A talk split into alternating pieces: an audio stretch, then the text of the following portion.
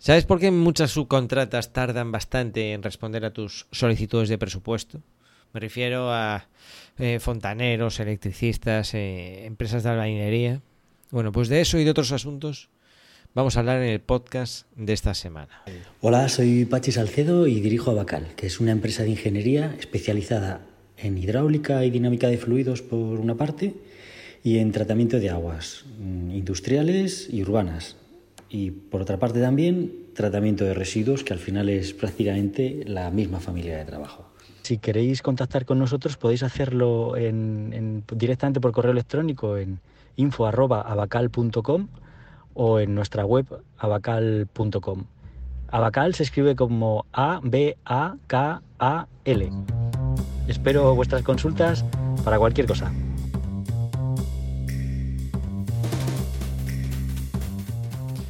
Bueno, tres temas vamos a tratar en este podcast. El primero cómo agilizar que las subcontratas a las que les pides presupuesto pues lo envíen antes, ¿vale? No estés ahí mucho tiempo esperando. El siguiente tema va a tener que eh, estar relacionado con conseguir mejores clientes. Te voy a dar mi punto de vista sobre la publicidad, ¿vale? Y te voy a dar mi propuesta, mi solución. Y por último, hablaremos de los diagramas Gantt de las casetas de obra. Tema apasionante. Me encanta este tema. Lo he dejado para el final. Así que venga, vamos allá. Bueno, pues una labor típica de, los técnicos y también una labor que consume mucho tiempo las subcontratas es el intercambio de información relacionada con los presupuestos. Y esto no va siempre todo lo rápido que nos gustaría. Sobre todo cuando eres un jefe de obra que tiene que preparar un presupuesto, a lo mejor para un precio contradictorio, o eres una empresa constructora y tienes que preparar un presupuesto para el cliente y necesitas que el fontanero, el electricista, la empresa de, de, pladur, de cartón yeso te dé un precio y, y estás ahí. Bueno, pues yo te voy a dar mi punto de vista porque yo he estado en los dos bandos. He estado tanto de técnico solicitando precio como en una subcontrata eh, recibiendo solicitudes de precio. Entonces, esto tiene que ver mucho con la indefinición. Vamos a ver, aquí lo habitual es, es al final, es, una cadena de envío de emails y documentación sin que nadie en un momento determinado se pare a analizar de qué se está pidiendo precio, eh, qué parte de esos gráficos están bien, cuáles no, qué parte de las partidas y las descripciones está bien y cuáles no. Es decir, generalmente los jefes de obra, los técnicos, lo que hacemos es Cogemos eh, las partidas de Presto, los capítulos enteros, generalmente los capítulos enteros, imprimimos el capítulo entero, a veces dos capítulos o tres relacionados, carpintería de aluminio, cerrajería, acristalamientos. Cogemos todo esto, lo convertimos en un PDF, cogemos la documentación gráfica, más vale que sobre que no que falte, lo ponemos todo en, como archivos adjuntos de un email y lo enviamos a, varias empresas. Hola, buenas tardes, adjuntamos eh, documentación para que por favor presupueste los capítulos indicados. Claro, a ver, esto lejos de ser eh, productivo, al final, eh, si a ti te da pereza como técnico, a ti que es tu proyecto, o sea, esto al final vamos liberándonos de responsabilidades. Y es al contrario, hay que coger el toro por los cuernos, porque esto además te va a dar más conocimiento sobre la obra. Pero si tú mismo, a ti te da pereza ponerte a mirar si la documentación gráfica es correcta, si se corresponde con los capítulos que estás pidiendo, pones a mirar la descripción de las partidas, las mediciones, si son coherentes. O sea, si a ti como técnico de la obra te da pereza ese, esa, aclarar eso, eso, imagínate a una subcontrata, una empresa que recibe eso y que está a 100.000 cosas, con muchas más obras, con clientes particulares, ¿cómo lo coge? Ya, aun, cogiéndolo con cariño y con buena intención, le estás poniendo, le estás poniendo ahí en un compromiso y le estás poniendo un marrón y le estás haciendo perder el tiempo. Por eso da mucha pereza desde el punto de vista de las subcontratas cuando recibes estos correos electrónicos. Porque notas que todos son preguntas. O sea, tú no puedes enviar ese email y poner si tienes cualquier duda, consulta conmigo. No, pues que la primera duda es, a ver, yo soy una cerrajería, no hago aluminio. ¿Qué, ¿Para qué me pides esto a mí, no? O sea, lo primero es un poco de, de respeto por las empresas a las que pides presupuesto. Oye, que no sea esto tan, tan automático. Eso para empezar, ¿no?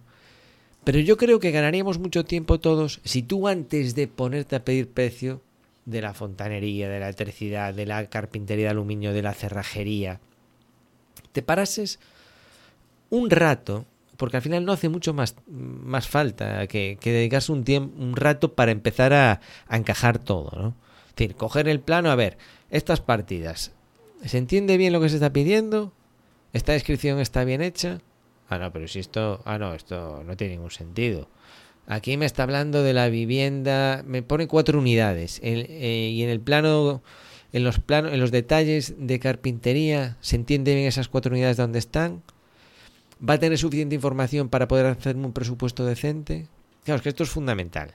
¿eh? Y como esto no se hace, como se coge, eh, como hay mucho trabajo por delante, coges lo del presupuesto y tal y que se busque la vida. Pero lo que estás haciendo es una, estás retrasando el trabajo tú mismo. Porque si tú tienes dudas, él va a tener muchas más dudas, porque él no, ni siquiera conoce el proyecto. Tú a lo mejor, como estás solo centrado en esa obra, pues tienes esa obra en la cabeza. Pero a su contrata la que estás pidiendo, no, no tiene idea. Vale. Eso en cuanto al papel del técnico jefe de obra en la constructora. Si tú tienes un poquito más de poder sobre el proyecto, incluso eres, eres promotora, o eres, o eres el estudio de arquitectura que está redactando un primer presupuesto inicial para, para el promotor, un estudio de costes inicial de lo que puede costar la obra, entonces lo tienes todavía mucho más fácil porque tú estás, está en tu mano definir el presupuesto, el proyecto, ¿vale? Entonces, eh, casi antes que entrar a, a crear estas partidas, cogiendo datos de bases de datos, eh, se empezaría por una llamada a las empresas. De esto ya, ya he comentado en otras ocasiones. Es decir, tú coges, llamas al cerrajero y le dices, oye, mira, estoy pensando en hacer una barandilla para la azotea, queremos que sea de acero inoxidable, ¿qué tipo de acero inoxidable me aconsejas? ¿Qué tipo de fijación, teniendo en cuenta que el forjado va a ser de estas características, va a tener un murete de hormigón, cómo lo planteamos, cada cuánto necesitaría un poste? Y dejar hablar. Y entonces es el propio experto el que está colocando barandillas todo el día, el que te, te, te, dice las opciones que hay en el mercado, lo que es más barato, lo que es más caro, lo que es más seguro, lo que es para edificios públicos, lo que es para casas privadas, lo que exige más mantenimiento, lo que... todo, porque es su día a día. Entonces, si tú estás en estas condiciones de poder definir el proyecto con la ayuda de un experto, pues no, no lo desperdicies porque vas a ganar mucho tiempo. Porque además vas a estar proyectando utilizando elementos actuales. En vez de tirar de bases de datos, porque no vas a saber lo que estás, lo que estás cogiendo y si tiene sentido lo que estás cogiendo. De la misma forma, la fontanería, la electricidad, tú hablas con, con los expertos, le dices, oye, tengo que hacer el saneamiento, el sistema de calefacción de esta vivienda unifamiliar, ¿qué me recomiendas? Entonces tú lo haces mucho más sencillo, porque le puedes preguntar a uno, le puedes preguntar a dos, y ya te haces una idea de lo que hay en el mercado y tú creas tu proyecto con esta información y cuando pidas precio te van a responder mucho antes porque estás pidiendo algo vigente, algo en el mercado. Si tú no formas parte del equipo de redacción del proyecto, del presupuesto inicial y eres una empresa constructora que recibe un proyecto, bueno, pues está en tu mano hacer esta labor de aclaración. ¿eh? Aunque tú no tengas los conocimientos de cerrajería, volviendo al tema de cerrajería o de fontanería, bueno, pues tú, tú puedes eh, eh, comentar esto, llamar al fontanero y decir, oye, mira, te voy a enviar esto, ¿tú cómo lo ves esto? ¿Qué información necesitas para poder prepararme un presupuesto? Entonces el fontanero te dice, ah, mira, me tienes que aclarar esto, esto y esto, y no sé qué. Y tú le dices, mira, eh, son tantas viviendas, ahora lo que más me urge es esto, a estas mediciones no le hagas mucho caso, son orientativas eh, o no le hagas caso mucho al proyecto, presupuéstame tú algo que entiendas que tiene lógica para esta vivienda. Es decir, esta labor proactiva, no solamente dedicarnos a enviar PDF que diga buenas tardes, ¿me sigues, no? Bueno, pues yo creo que un cambio de actitud en, en esto, y me da igual que estés aprendiendo y que estés empezando, pues que pongas de tu parte y, y, facilites la labor, porque de esta manera te van a contestar mucho antes tus solicitudes de presupuesto. Me llamo Iván y tengo una empresa constructora en Marbella especializada en reformas. Quizás estás pensando en renovar tu negocio, adaptarlo a tus nuevas necesidades o en cambio puede que necesites reformar tu casa, que tiene revestimientos antiguos, ventanas con poco aislamiento acústico y eficiencia energética y de paso hacer nuevas instalaciones de electricidad y fontanería para evitar problemas futuros. Podemos ayudarte tanto en la fase de diseño, asesoramiento técnico, selección de materiales más adecuados y por supuesto nos encargaríamos de las gestiones burocráticas para la obtención de los permisos necesarios. Para saber más, visita www.remakeintegral.com. Muchas gracias. Tormenta de ideas para vender más y captar mejores clientes. Pero en vez de tormenta de ideas, lo vamos a llamar chirimiri de ideas. ¿Por qué? El otro día estaba con unos clientes de aquí de Tenerife y bueno, estábamos hablando sobre cómo captar más, no solo más, más y mejores clientes. O casi es más importante mejores que más. Porque si son mejores, que te contratan mejores productos, pues, pues mucho más interesante, ¿no? Bueno, entonces, haz la prueba. Si tú o tú mismo, si tienes una empresa si a ti te dicen ahora, a ver cómo hacemos, vamos a hacer una tormenta de ideas aquí, ¿cómo hacemos para captar mejores clientes? ¿Mm? ¿Cómo hacemos? Entonces, algo que suele eh, ser recurrente es la idea de invertir en publicidad. Los más modernos te pueden decir, no, esto en Facebook o en Google, o vamos a hacer eh, a contratar un a repartir flyers por la calle o a una, una cuña en la radio por ejemplo, un anuncio en el periódico. Vale. Sin embargo, mi experiencia con el comercio local, eh, las empresas a pie de la calle, es que esto no tiene demasiado, no tiene demasiado éxito. Vale. Por otro lado, parece que invertir en este tipo de soluciones corrientes tampoco duele a las empresas.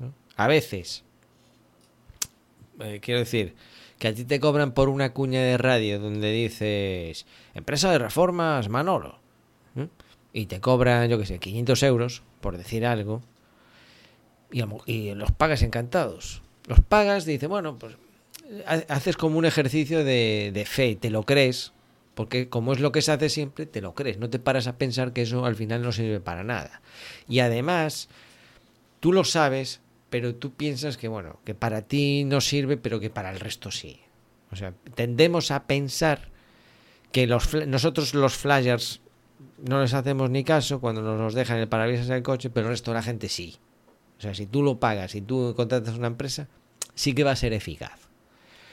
Y tú la publicidad que escuchas en la radio, que a lo mejor te llama la atención porque vas conduciendo y dices, reformas Manolo, y dices, anda, mira, uno como yo, tal, voy a hacer lo mismo y tal.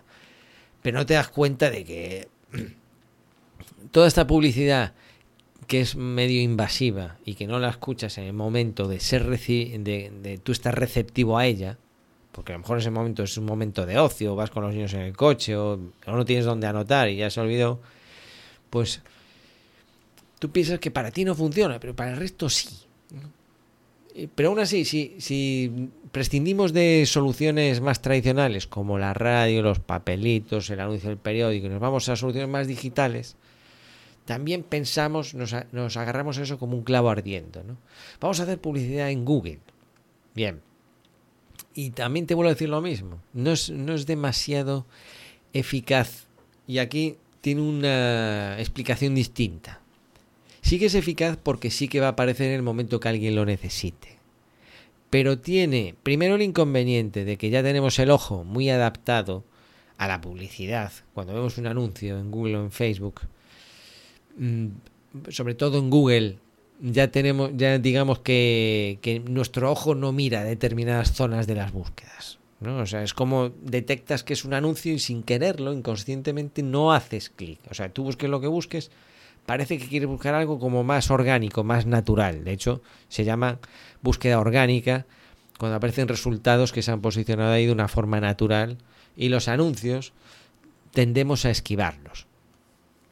Entonces tienes inconveniente. Pero, además, te digo que eh, no es especialmente difícil aparecer ahí tú de una forma orgánica, porque con mis clientes me ha pasado. Alguna vez hemos probado hacer anuncios en Google y no recibes más visitas, es decir, determinados productos en determinadas localidades tienen una, una, una demanda limitada. No sé, es como si tú vendes, yo qué sé, Ferraris en Tenerife. El hecho de que tú pongas más anuncios en Facebook, en Google, cuñas en la radio, no va a aumentar la demanda de Ferraris. Sí, a lo mejor hay un millonario que, estaba medio despistado, este Y de repente, point, se le enciende la bombilla y ve una publicidad tan llamativa, pues que, se le enciende la bombilla y sí, demanda el Ferrari. Pero vamos, esto es medio así como de cachondeo. Eh, por ejemplo, si tú, yo qué sé, haces, instalas piscinas en Tenerife o en Murcia, o me da igual donde sea, haces piscinas para chales. O sea, muy mal lo tienes que hacer. ¿eh?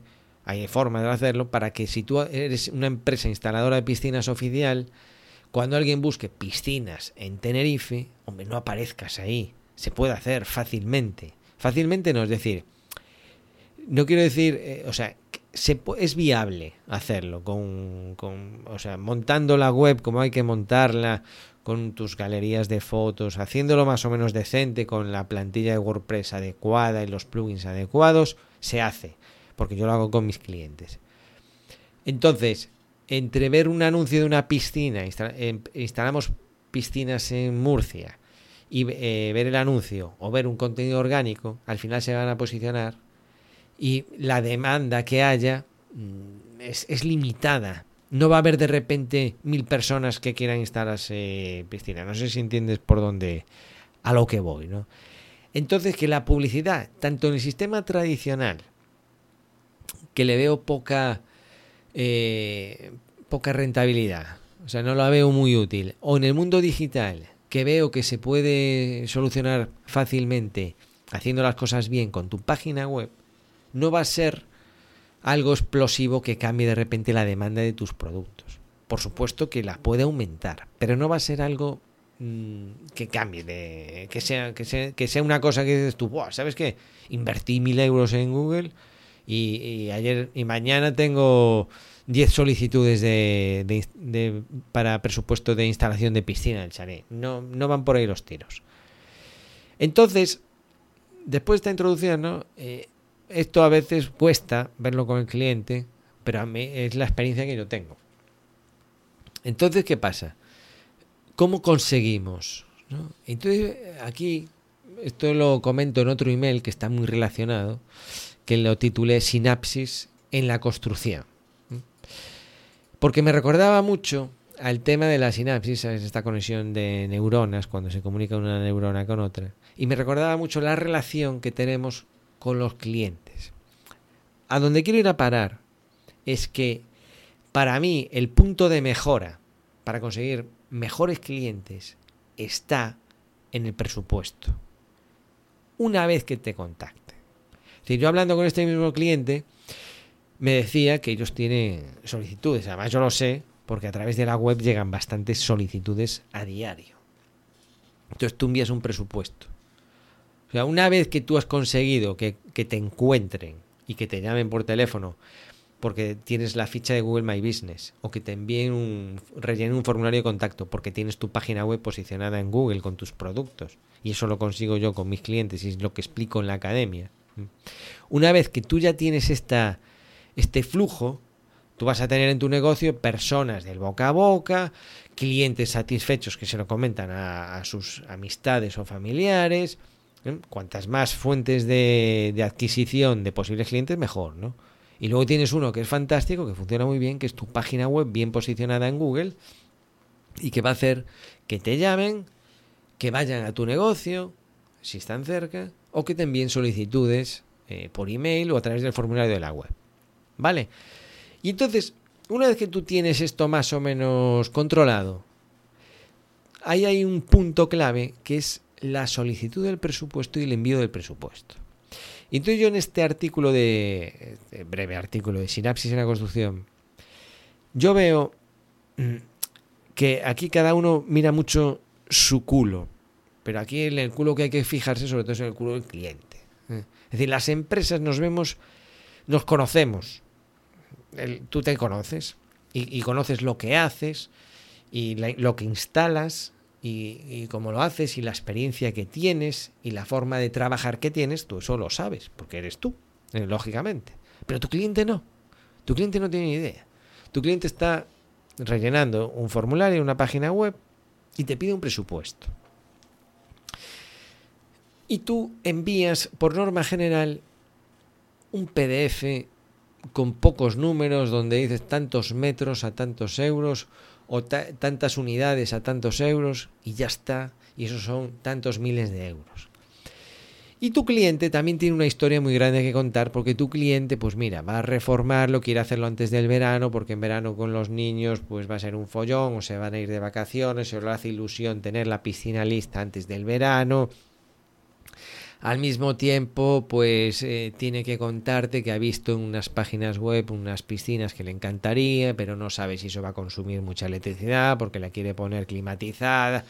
Bueno, tiene, tiene, una historia ahí que contarte impresionante, pero que tú no le das pie a, contártelo porque a veces esta relación con el cliente es como muy fría y queremos que pase de refilón, que no, no entiendo tampoco por qué, ¿no?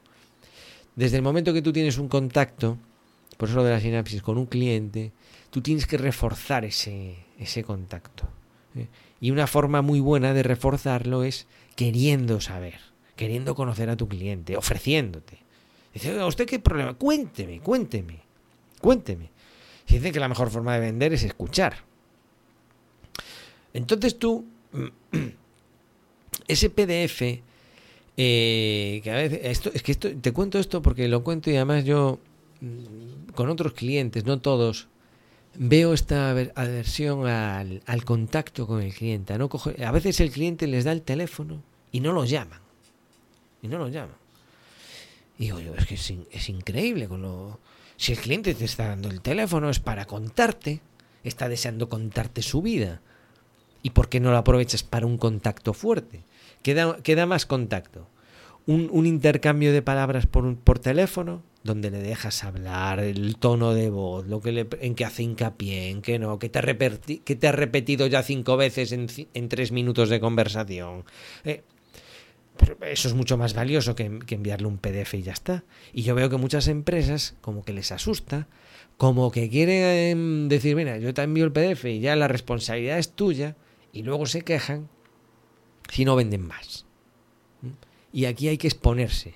No queda otra que mojarse y exponerse delante del cliente. ¿eh? Entonces, tú tienes que, si tú eres tanto, lo que vengo a decir en este artículo es que si tú eres tanto, eres, esta experiencia que tienes, es esa forma de trabajar, es que eres tan buen profesional, es que mira, tú usas estos materiales y no usas estos otros porque tú apuestas por la calidad y la durabilidad de tus productos y de tus instalaciones. Y tú además confías en las medidas de seguridad y tú procuras dejarlo siempre todo muy limpio cuando trabajas. Y sabes qué, y además eres cuidadoso para no molestar a los vecinos y todo eso. Eso hay que decirlo. Y la única forma de transmitir tanto es con interacciones con tu cliente. Y cuantas más interacciones, más refuerzas. Y ese PDF de 25.000 euros tiene menos importancia. Porque si te olvidas de toda esta parte de contacto con tu cliente, conversaciones telefónicas, enviarle un vídeo. En la academia hago mucho hincapié en, reforzar estas conexiones. ¿eh? Y hay muchas formas. O sea, tú puedes ponerle en el correo electrónico un vídeo, puedes enviarle a otros trabajos que hayas realizado y en esos trabajos puede haber más vídeos, puede haber más audios, puedes empaparlo de ti. Puedes, puedes transmitirle todo eso que tú eres. O sea, aquí no tiene nada que ver la falta de soltura hablando, el que seas eh, gordo, bajito y calvo eh, y tenga las orejas con pelos en las orejas, no tiene nada que ver. El cliente lo que quiere es ver un profesional que va a meter en su casa y quiere meter, quiere estar tranquilo con que pone el primer profesional. Pero se lo ponemos difícil porque solamente le enviamos un PDF. Y como solo le enviamos un PDF, entonces el cliente tiene dos PDFs y en uno pone 20.000 y en otro pone 25.000. Y claro, como solo tiene dos PDFs, pues va al de 20.000 es que cae de cajón. Pero a poco que tú le aportes Y que, oye, yo voy a su casa, no se preocupe. Si, si, me queda de camino, vamos, yo encantado de la vida, voy por allí, lo vemos y sin ningún compromiso. Si lo que mejor que le puedes decir a un cliente sin ningún compromiso, yo voy a escucharle todos los problemas que me tiene que contar sin ningún compromiso. Y eso va a reforzar mucho. Por supuesto, esto no es infalible. Está el cliente que va a la última, al último euro, al último céntimo y te pide el descuento y no sé qué y no sé cuándo. Bueno, pero oye, pues eh, también se puede decir que no. Y va, a haber de todo. Pero hay muchos clientes que lo que buscan es un mejor trato. Así que ya sabes, eh, una forma de mejorar los clientes no es con publicidad, sino es mejorando la conversión, la conversión de, de los presupuestos que envías. Porque si tú ya has conseguido contactar con alguien y tú envías, yo qué sé, 10 presupuestos al mes y en vez de que te acepten uno, consigues que te acepten dos, pues ya estás duplicando la tasa de, de éxito, la tasa de conversión. Y esta forma de mejorar la conversión es mucho más interesante que tratar de conseguir 20 solicitudes. Porque al final las 20 solicitudes te dan, te dan el doble de trabajo. Mientras que si tú aprendes a escuchar y a tratar mejor las solicitudes que te llegan, eso ya, no solo va a mejorar la, la, parte de las ventas, sino que te va a ayudar a ti a entender mejor tu negocio y te vas a volver más, mejor profesional porque aprendes a vender más. De la otra forma no aprendes a vender. Como aprendes a vender es decir, eh, vale, yo ya sé que tengo una media de 10 solicitudes al mes. Yo ya sé que tengo eh, tres llamadas de desconocidos por teléfono. Bien, voy a ver cómo conseguir más interacción en estas tres llamadas por, teléfono. Te lo tienes que plantear como un ejercicio.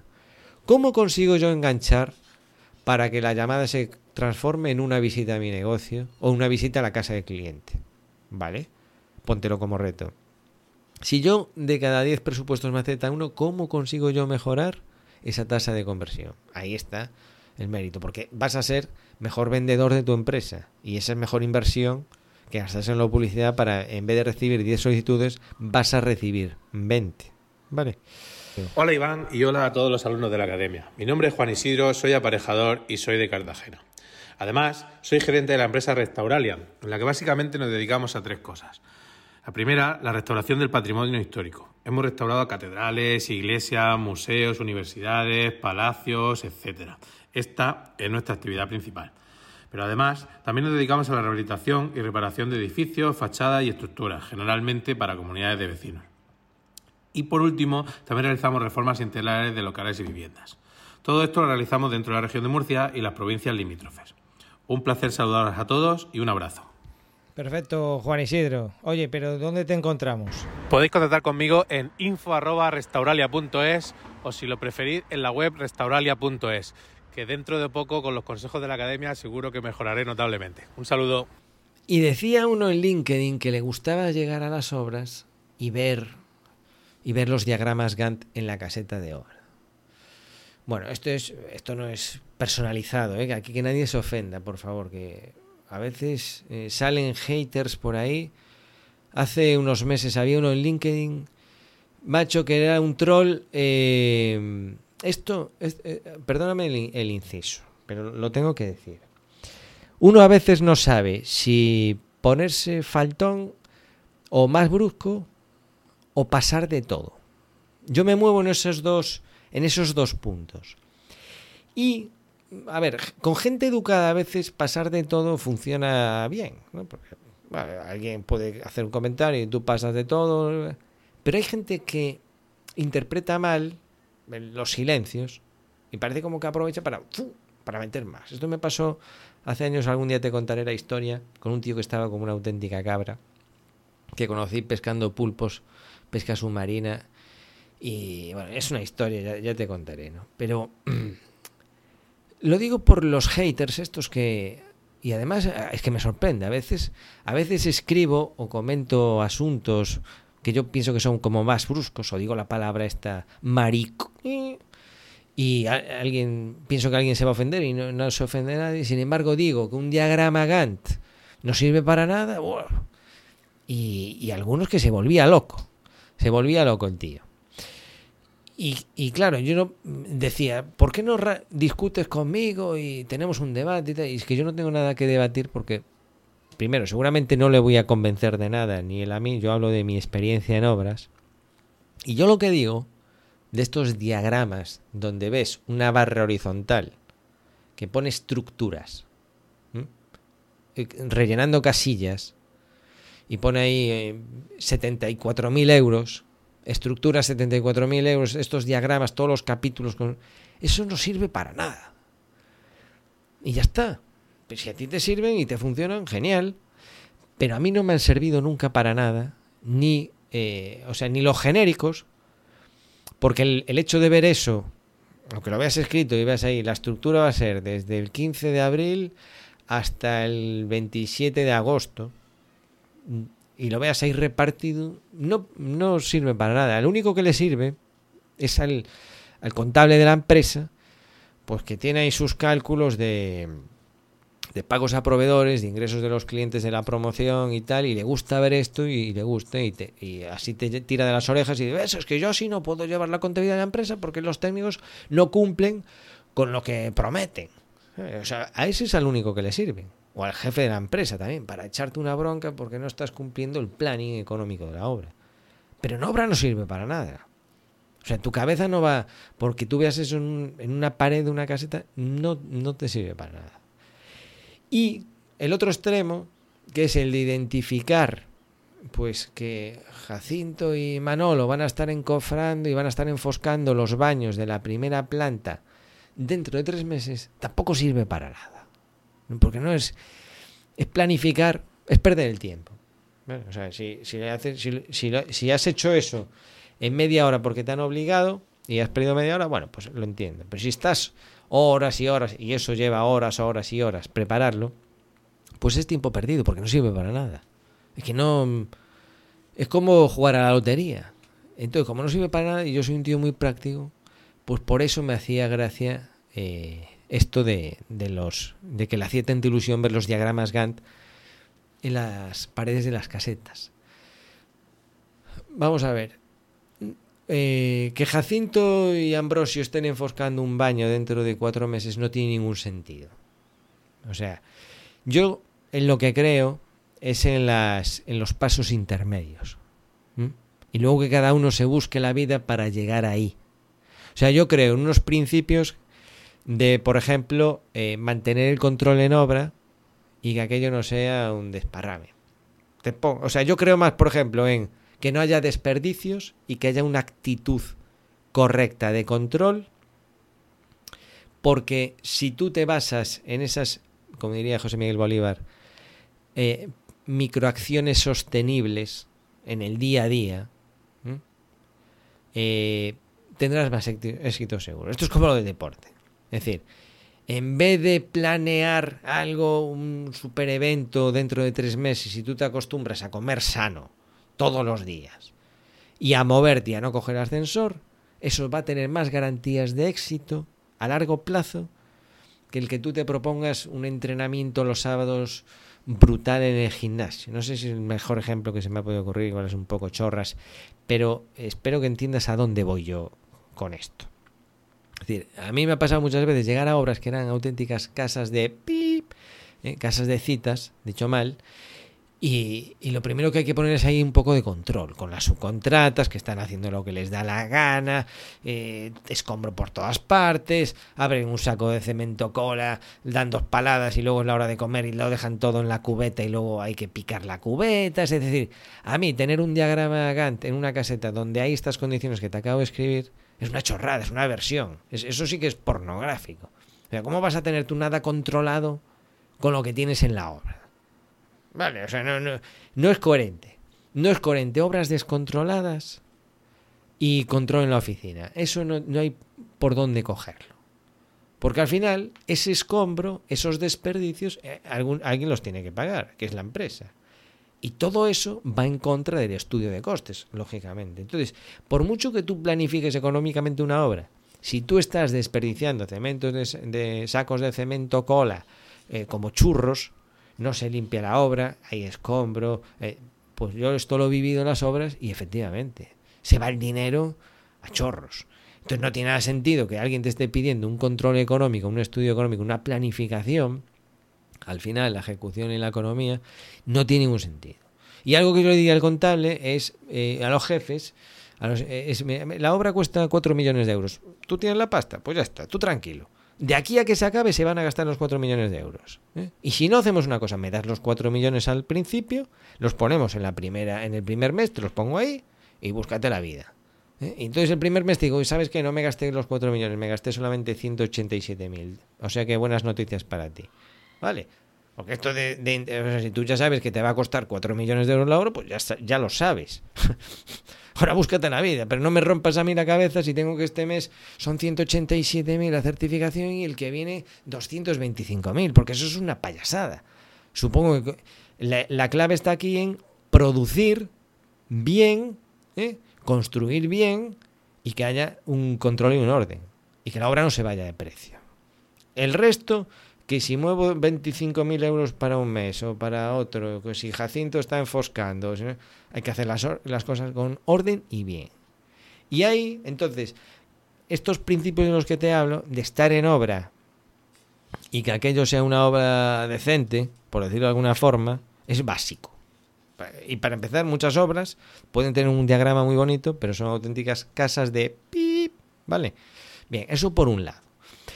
Por otro lado, lo que es absurdo es ponerse a planificar el orden de ejecución de los trabajos. Porque en una obra que dura eh, dos años, pueden pasar 100.000 cosas. Que la calle de arriba esté cortada, que la, que la calle de abajo esté cortada, que el camión grúa no pueda venir y tengas que hacerlo con otra cosa, que se vaya la luz, que sea mejor por que el encofrado que has comprado no llega, entonces tienes que ir por tramos más pequeños o que tengas que ir por tramos más largos. Que la subcontrata te diga que mira, ellos mm, tú habías planificado empezar por abajo, pero ellos te demuestran que es mejor empezar por arriba. Si tú has planificado que tú estás como técnico ahí en tu oficinita con el BIM y el Revit y el Presto ahí flipando en colores y tú has planificado ahí como si fuesen los marcianitos, es tu problema. Pero porque si tú, para ti vale más eso que la experiencia de una subcontrata que llega a obra y te dice, mira, esto vamos a hacerlo así, de arriba a abajo, y se vamos aquí, así va cayendo el escombro, y vamos limpiando, y empezamos por aquí y tal. Ahora, si tú vas a ir contra eso, que tiene lógica y sentido, ¿eh?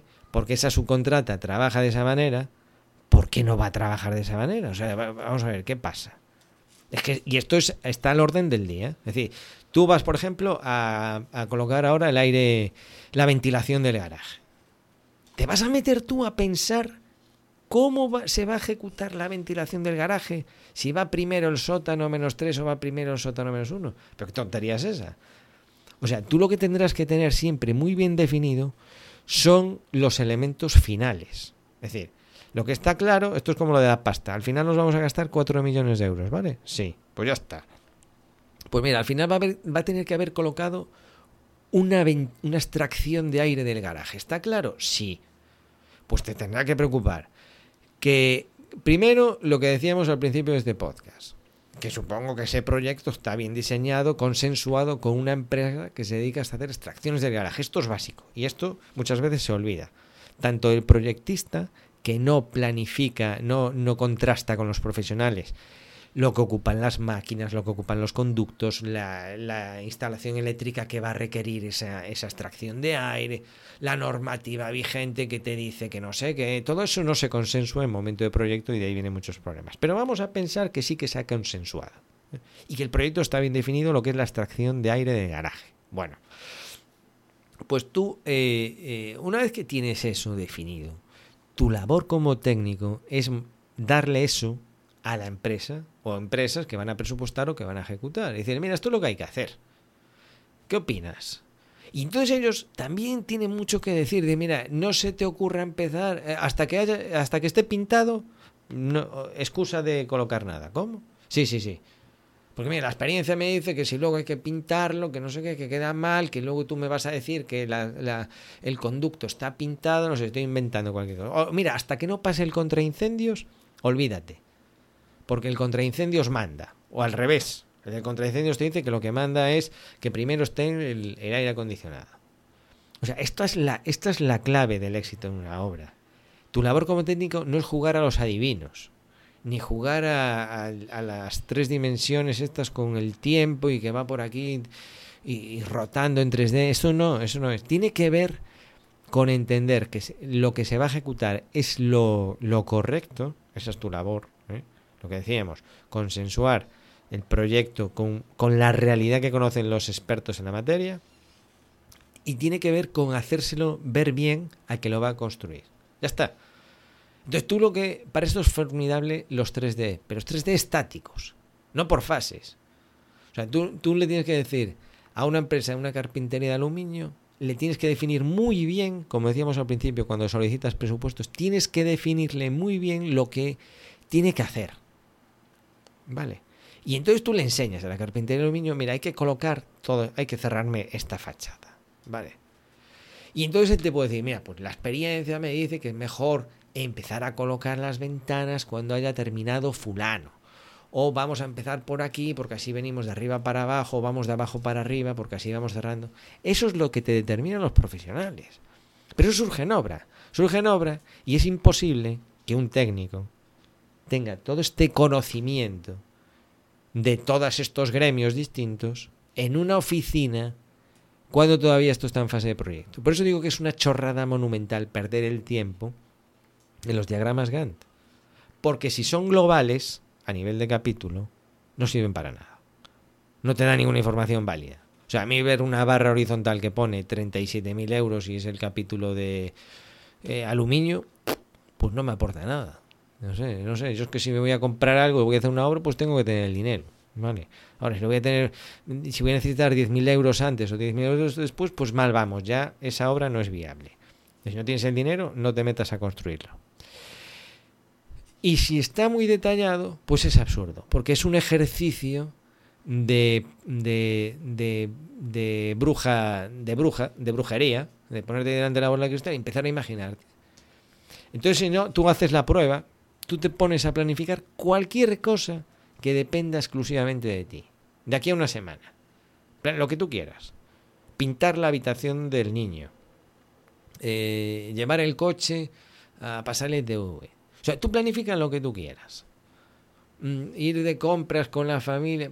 Y luego ves lo, que ocurre en el camino. Desde que tú lo planificas a lo que ibas a pintar la habitación, resulta que se te, necesitas una cubeta, la pintura se te quedó, un bote de, no te llegó, tuviste que ir a comprar otro. Entonces tú, y luego haces una regla de tres. Y dices, si para una tarea que controlo yo casi en el 100%, me equivoqué tanto, ¿eh?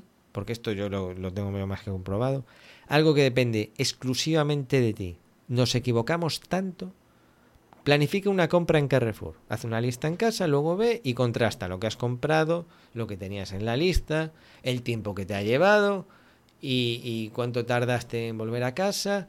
Y planifica algo que depende exclusivamente de ti. Mira todos los errores que has cometido y todas las variaciones que has tenido en algo que has planificado para las próximas 48 horas. Ahora haz una regla de tres en una obra que dura dos años en la que intervienen intervienen decenas, centenares de personas y con tanta problemática que tiene una obra. Entonces, pues ya me dirás, ¿para qué te sirve perder ese tiempo en planificar?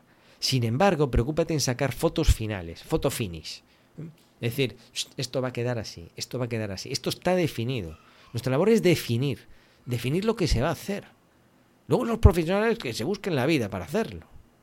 ¿Vas a decirle tú, empiezan a cofrar por aquí? ¿Vas a decirle tú a un albañil cómo tiene que hacer el tabique? Hombre, tú tendrás que decirle qué parte te interesa adelantar más de la obra, pues, pues en función, ¿no? Pero no, pero no dejarle, decirle tú cómo se hace su, trabajo. Bueno, pues esta semana hasta aquí ha llegado este resumen de artículos. Ya sabes que tienes formación relacionada con Revit, eh, con Presto, con organización con páginas web, importantísimas las páginas web, para darte a conocer al mundo, para que para reforzar los presupuestos que envías, para que te encuentren otros, no solo tus clientes, sino otros desconocidos. Y para esos que ya te conocen, cuando ven tu web, además refuercen ese interés y vean lo buen profesional que tú eres. ¿eh? Muchas gracias por escuchar.